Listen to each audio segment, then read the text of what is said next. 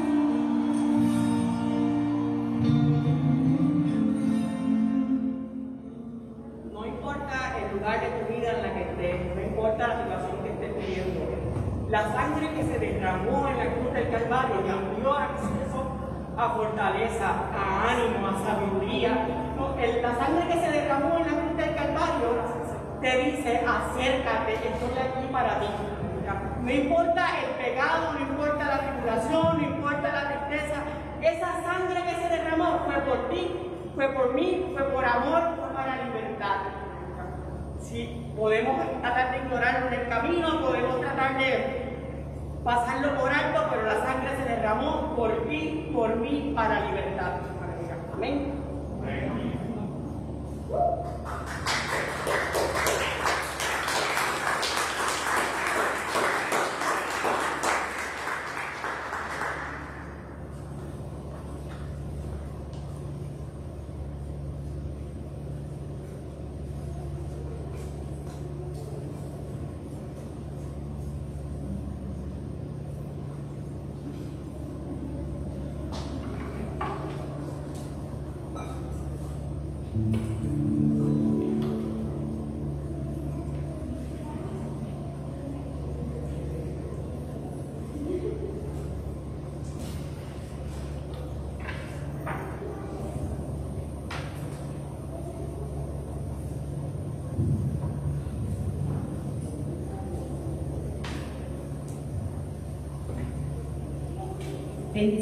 world.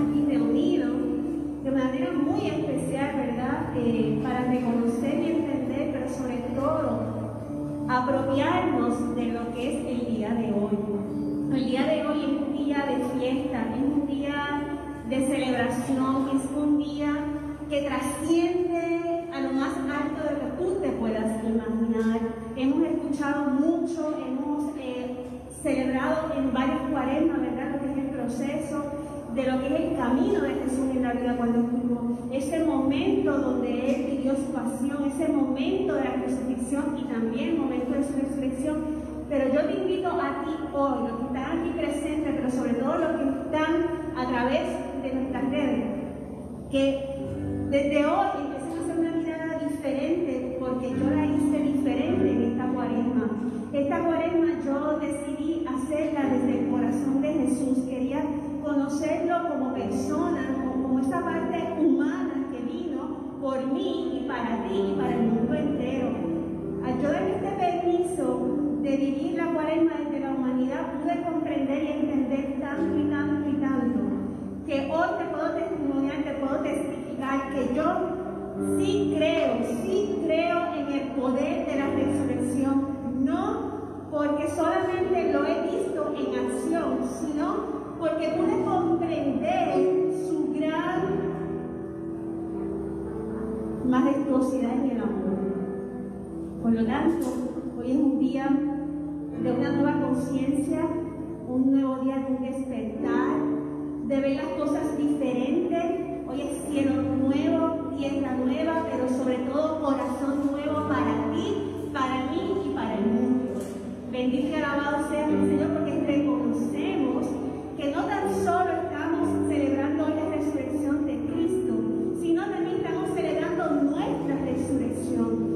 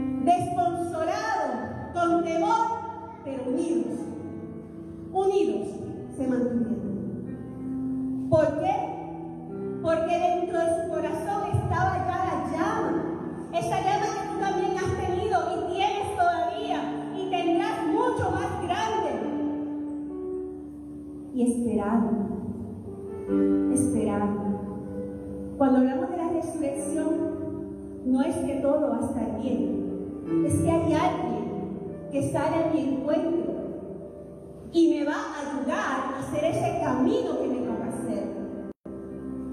Y es una actitud con seguridad de que con Él todo se puede en Cristo. No hay por qué temer.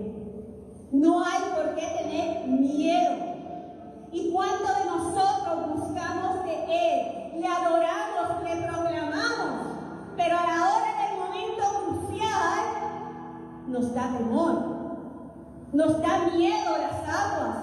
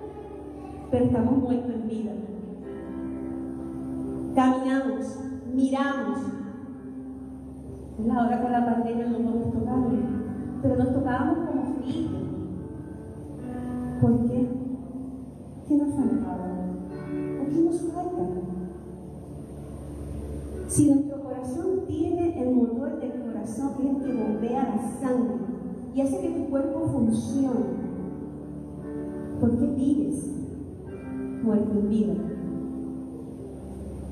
Buscando a un Jesucristo resucitado.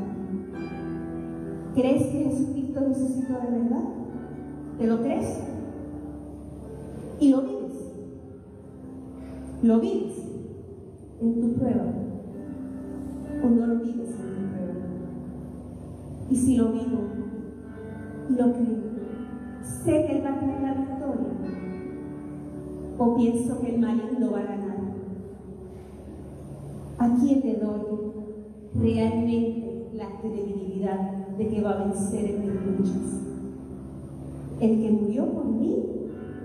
¿O aquel que está deteniendo la obra para que yo tenga la relación más espectacular de amor? Y cuando andamos muertos en vida, ¿sabe lo que? Que andamos con los corazones cerrados. Pensamos mucho, argumentamos mucho, opinamos mucho, pero no queremos sentir. No abrimos el corazón. Por eso no hay sanaciones, no hay liberaciones, no hay proceso de fortaleza. Una mente brutalmente abierta, amplia, de mucho conocimiento, y el corazón más cerrado, una bóveda de banco. Ahí nadie entra. Y si nadie entra, no va a haber liberación, no va a haber conocimiento. ¿Cuántas veces has llorado en silencio? ¿Cuántas veces has gemido aguantando tu llanto para que alguien no se dé cuenta que la estás pasando bien? ¿Cuántas veces sientes temor y te proyectas el más valiente o la más valiente? Porque no nos atrevemos a admitir que no estamos bien y que no nos sentimos bien. Entonces hay una desfase, como un abismo entre la fe racional con la fe de mi corazón. Cuando yo que es la palabra, ese conocimiento, y lo llevo a la acción de mi alma, ahí es donde se desatan los milagros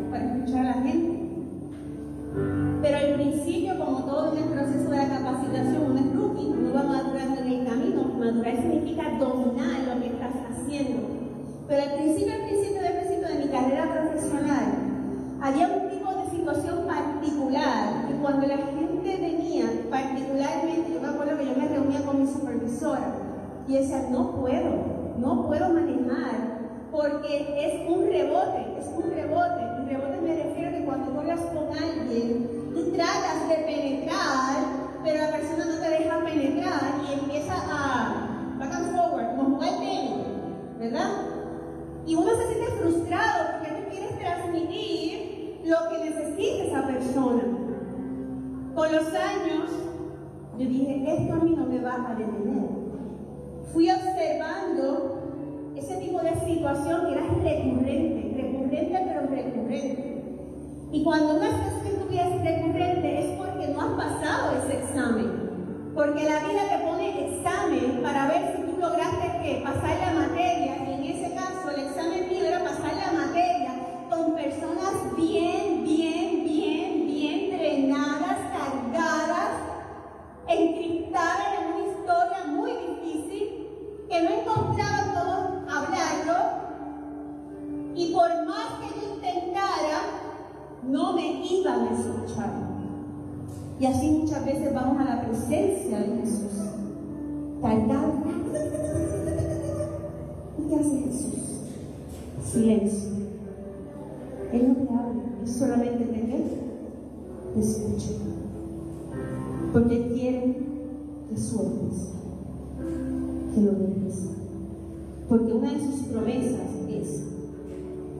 ven a mí, porque todo será que llevadero y más.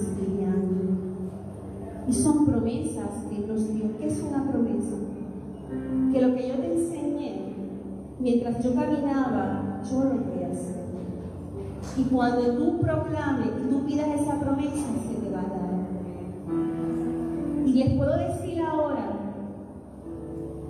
llevo en mi proceso profesional ahí um, menos de 20 años. Hicimos pues así como caminando así de manera inmediata.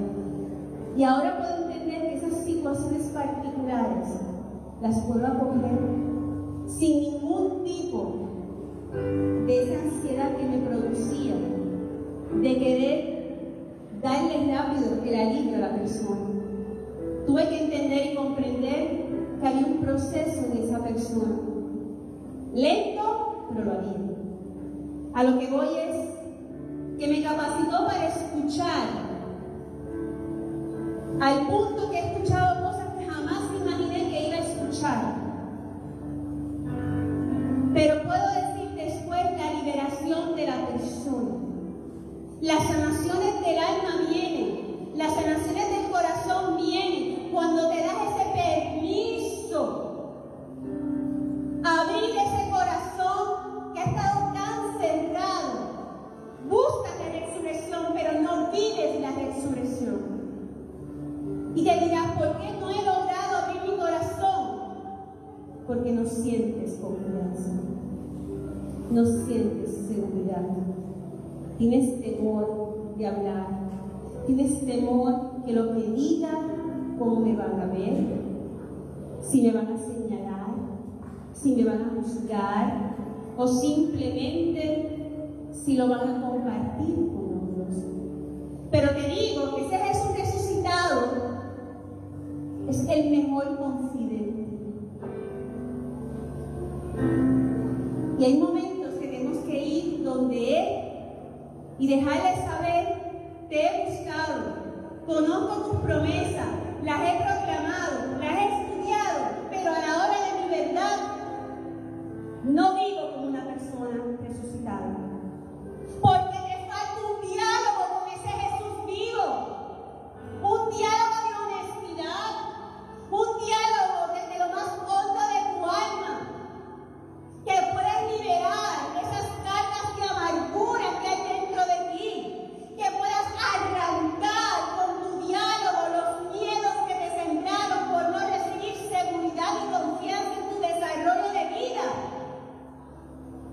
para que tú puedas sentir el abrazo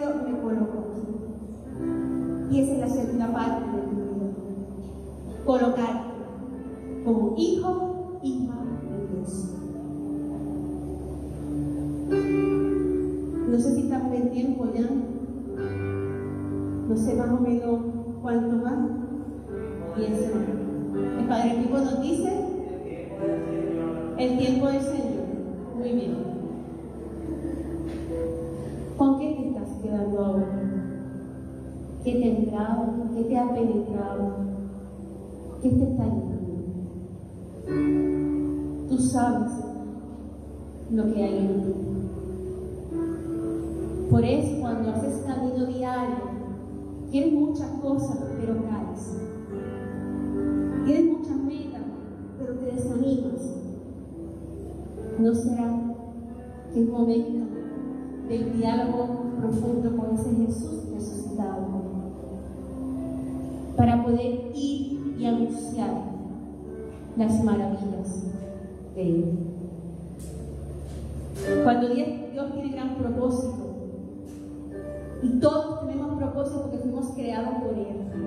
Todos tenemos la misión de llevar su palabra, de llevar su nombre, pero a través de nuestra historia.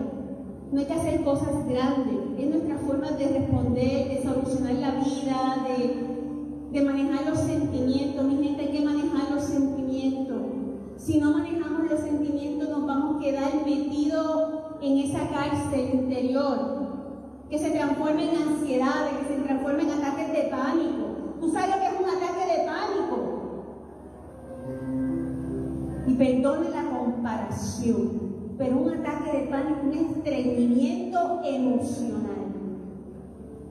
Para que tú tengas un ataque de pánico es porque tú has tragado, tragado, tragado, tragado, tragado, tragado, y llega un momento que el cuerpo te va a decir, ya ves que no más. Y da un shutdown con un ataque de pánico o con una condición física ¿Cuánta gente se pasa yendo a los médicos? Y le han hecho batería de pruebas, pruebas especializadas, y no encuentran nada. Y le dicen, ve Porque lo que la gente no sabe, yo no le tengo, a mí la depresión no me asusta a la hora de tener que manejarla, a la que yo le tengo un respeto y yo trato que la gente, vamos a movernos, vamos a trabajar, porque la ansiedad es mucho más dañina que la depresión. La ansiedad puede llevarte a acostarte y no moverte, a somatizar. Y piensas que no puedes hacer nada, todo porque se apoderó la emoción completa. Porque la depresión es tristeza y coraje. Ahí no hay mucho. Pero la ansiedad es un relleno de emociones a la misma vez. Pero como hay que lucir bien, tú sabes. Y tenemos que, yo no sé dónde salen, ser lo fuerte y la fuerte, las mujeres maravillas, los hombres Superman, yo no sé, ¿verdad? Pero hay que ser así. No. Jesús en su humanidad te dijo, no lloré. Yo tuve sentimientos como tú. ¿Qué te quiere decir? Acepta tus emociones como parte de tu proceso natural de la vida. No los reniegues. El tú renegar tus emociones, producto de una experiencia de vida, te va a llevar a estar muerto en vida. Mientras yo hago camino, tengo la situación, tengo la emoción, me doy permiso, me lo doy, se acabó. Respiro, tomo aire, a mí no me interesa ir rápido, pero voy con calma, poco a poco, y voy engranando, voy rebobinando, voy recalculando, pero voy metiendo mano. Y estoy viva, y sientes que estás viva porque tú ves que vas que, vas que, logrando. ¿Cuántas cosas has logrado sin haber tenido ese diálogo con Él? Y Él te dice, ¿aquí? Y todavía dudamos, dudamos de tus talentos, de tus habilidades, de lo que Él hizo en ti cuando te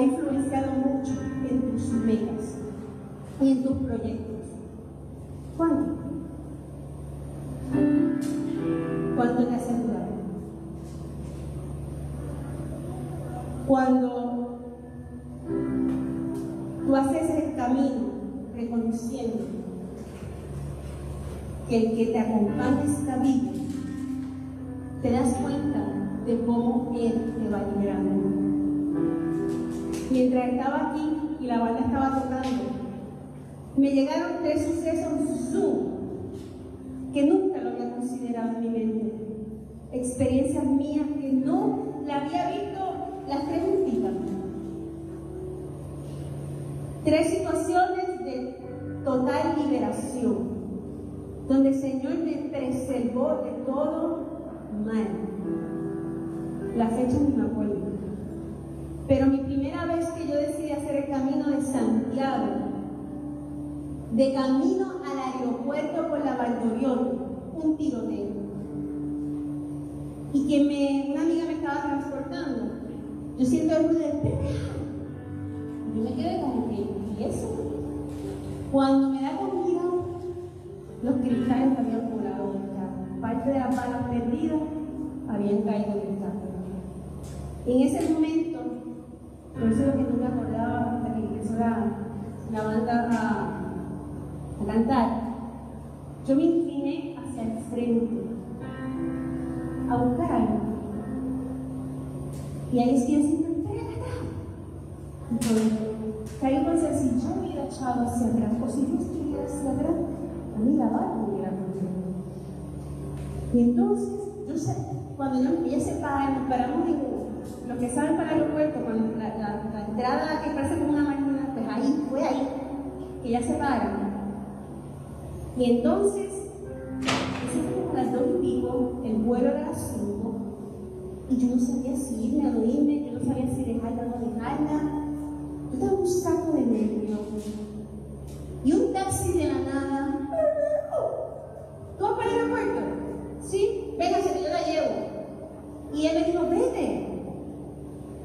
Y les puedo decir, cuando yo llegué a seguir el final, yo ahí como nerviosa, en automático, yo estaba con muchos pensamientos, me voy, no me voy, la dejé a ella. Bueno, eso fue en el 2000, 2003 creo que fue, por allá abajo.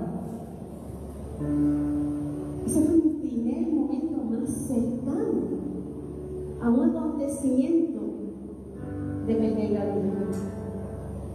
Como en 2015, si yo no me equivoco, en una víspera de Nochebuena de 23. Había madrugado todas las misas. Cuando uno madruga las misas, llega un momento que al tú estás como que Tú quieres cama, ¿verdad? Pues así yo estaba. Y el asunto fue que mi trabajo. Yo tengo mi, trabajo, en un edificio cruzas la calle y hay una cafetería. Y que yo había tomado café y quería, necesitaba Y ese café me gustó. Porque cuando yo decido, mi esposo me deja, cuando yo decido salir del carro cruzar el café, el carro que viene y me atropella. Yo sentí que yo no sé cuándo yo volé. Pero a todo esto, mi corazón, lo que más yo sentía que mi esposo estaba observando, como yo.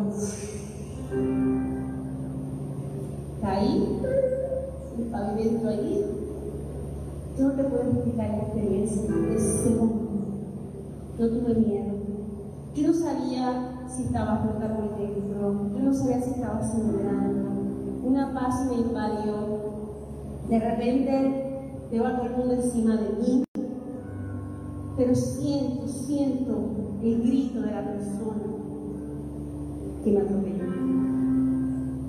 Entonces, yo tirando en el piso y mirando así para el cielo, yo decía, bueno, me estoy moviendo, me hizo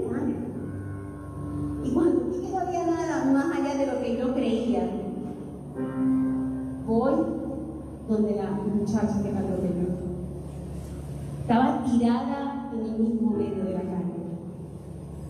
La cojo, le digo, vamos, vamos a levantarnos, estoy bien. Ella ahí, ahí, gritando, gritando, un nerviosismo. Ella iba a dar una cita en ese momento con su psicólogo, que era el mío entonces yo le dije, ella me lo va diciendo en, en, ese, en ese llanto de desesperación. Yo digo a mi esposo, y ¿qué piso está? Mando a mi esposo, me quito con tanto nervio que él tenía después que me vieron volar, que me volar. Lo mando como recado. Vete a la oficina y avísale a ese psicólogo lo que está pasando. Y oré. Le oré porque nos teníamos que mover en el medio de la calle. Y luego entonces, cuando yo logro transportarle y movernos a la acera, que yo me desplomé. Y también el. Ni ni, un, hueso rojo. Estaba, eso sí, pelada. Y el 24 uno se viste fashion, estaba bien pelada. Pero no importaba porque me preservó. Y definitivamente cuando tú ves que te preserva, dices, ¿cómo te puedo agradecer? ¿Cómo te puedo devolver lo que tú estás haciendo? Y la tercera que fue la reciente, el cómo. Cómo con mi familia. Y ese es el testimonio que te quiero dar y con esto vamos cerrando. Porque ahí se dieron las promesas del Señor. Ahí se cumplieron las promesas. Después de un año de cuidarnos, de protegernos, llegó el virus a nuestra familia. Mi suegro encamado, porque ya estaba encamado, se pone malito, decidimos llevarlo al hospital y ante la posibilidad del primer miembro ya con, con, con diagnóstico de COVID, que quiere que tenga COVID, todos tenemos que tener ya COVID, yo no sé si lo vamos a volver a ver, porque a la vez que entra en los hospitales es muy triste. Tú no sabes lo que pasa si lo vas a ver o no. Y yo ya me pico. Porque pico, y me atreví a hacerlo porque lo ha dicho en todas las misas. El que necesite que se le una, un enfermo, si hay una confesión, él está ahí. Y se ve y creo que hay como, no importa, vamos para allá. Les puedo decir que cuando la ambulancia se lo lleva fue un dolor muy grande, porque eso fue como un operativo. Vino la ambulancia, se vistieron, recogieron,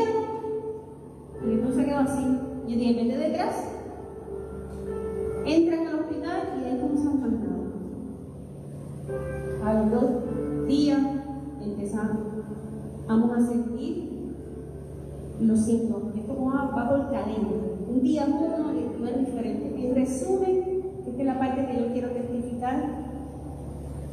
Yo proclamé la promesa donde dice que aunque padre y madre nos abandonen, tú nunca nos vas a. Yo proclamé como la fe de ese centurión la distancia nos sanara. Yo le pedía que nos diera su voluntad y su fortaleza, pero la parte más crucial donde nos preservó y estamos todavía vivos, la familia completa. A mi suegro lo devuelven para la casa por auspicio, por lo desahucio. Porque literalmente la persona estuvo gritando, encamado, tenía pulmonía por aspiración, más COVID, eso olvídate, eso aquí no va para mí. Lo desahuciaron. Y nos tocó a nosotros vivir la experiencia de acompañarlo. En ese momento mi esposo todavía estábamos negativos. Y yo le pedí al Señor, Señor, danos la gracia de San Francisco de Asís, que Él no se contaminó con los leprosos. Porque necesitábamos atenderlo a Él. Vivimos el proceso de cómo la ciencia descarta lo que hablaba Papa Francisco el quien se queda en un hospital y el quien no se queda. Pero pude ver también que independientemente, esta es la parte donde sus promesas se hacen tan evidentes, yo pedí, pedí con esa, con esa conversación que te estoy pidiendo que hagas hoy, con el corazón y lo más profundo Y los planes de Él no son mis planes. Sus planes van por encima de mí. ¿Qué les quiero decir? Me tocó vivir No recibí la oración que yo estaba pidiendo, pero recibí la liberación de la muerte y de mi familia. Estamos preservados y ¿Dónde está eh, preservado? Conservado. Sé que me voy a morir. Lo sé. Todos los días estoy consciente que me voy a morir. Pero sé que en estas tres ocasiones tan puntuales que la muerte ha estado ahí, me ha sacado. puedo ver también que como hija de Dios me quiere su ejército. Desde ese momento para acá han pasado muchas cosas, pero lo que voy es, cuando tú aclamas, cuando tú entras en profundidad, pero mira, como niño pequeño, y le hablas como es, en tus propias palabras, Él te va a conocer. Como también dice, a quien se le da más, más se exigirá. Él me ha dado mucho y también me ha exigido mucho. Pero vale la pena ser soldada de Cristo, ser hija de Cristo. Así que yo te invito en este momento que vayas cerrando tus ojos o mires para el piso en un punto que te sientas a gusto, cómodo, pero no me mires a mí. Simplemente recoge a lo que nos vamos preparando poco a poco a ese momento, ¿verdad? Y vamos a ir meditando en esa palabra viva que nuestro Señor Jesús, que resucitó, para hacer camino contigo, para dejarte saber que de ahora en adelante hay una forma diferente de vivir, hay una forma diferente de hacer las cosas. Siempre la vida nos va a traer momentos muy difíciles, situaciones que las vas a ver humanamente difíciles, pero para el lenguaje de Dios son momentos de reto, momentos para sacar de ti lo que realmente tú eres. Una hija y un hijo de Dios. No importa lo que hayas vivido, te haya tocado ver, observar y escuchar, eres grande, eres hermoso, eres hermoso, tienes grandes talentos, tienes grandes virtudes que hasta hoy han estado dormidos. ¿Por qué duermen? Porque le damos mucha fuerza a nuestra primera parte de nuestra historia. Nuestra historia simplemente fue un caminar de vida. Todos hemos tenido situaciones bien difíciles. Y algo que yo he aprendido en el camino de mi vida con la gente que yo escucho es que todos vivimos mucha soledad. Todos vivimos en no sentirnos comprendidos. Pero también puedo comprender que vivimos mucho con la experiencia marcada de la falta de amor bueno. Ese amor es el que nos hace llevar una vida con mucha hambre para buscar cosas del mundo que nos hagan sentir en amor, pero al final terminamos en desamor. Ahí para ti. Él siempre está ahí para ti. Sé camino con Él. Atrévete a cogerle la mano. Atrévete hoy en suavidad y en ternura a abrir tu corazón. Atrévete a tener ese diálogo con Él. Llévale ese nudo, ese momento, esa situación que viviste, que todavía es una herida que supura dentro de ti. Y deja que entre entre, entre con sus manos, esas manos que fueron crucificadas por ti, por mí y por el mundo. Déjalo, déjalo entrar, déjalo entrar,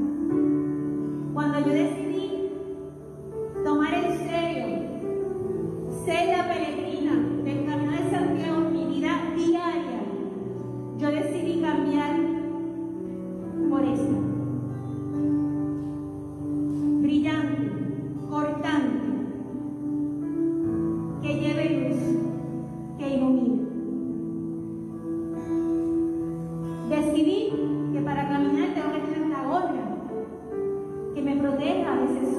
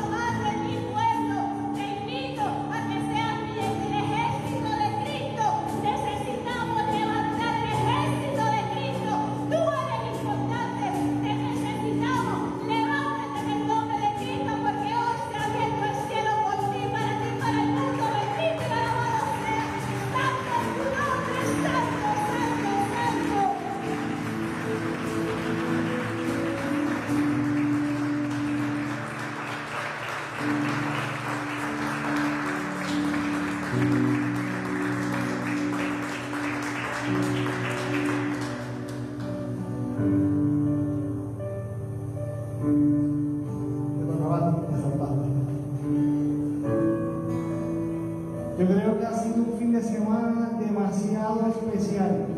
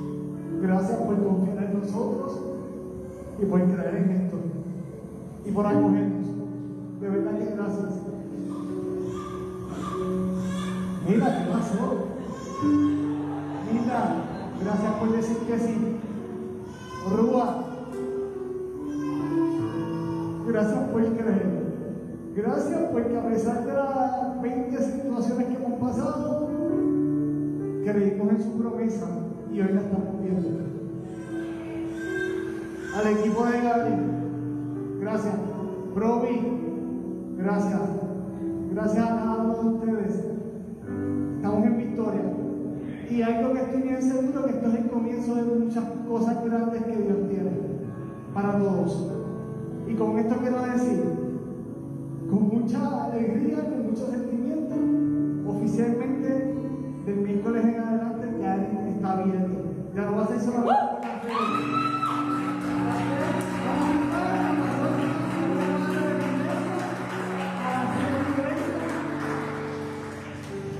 Va a ser espectacular seguir viendo gente con nosotros.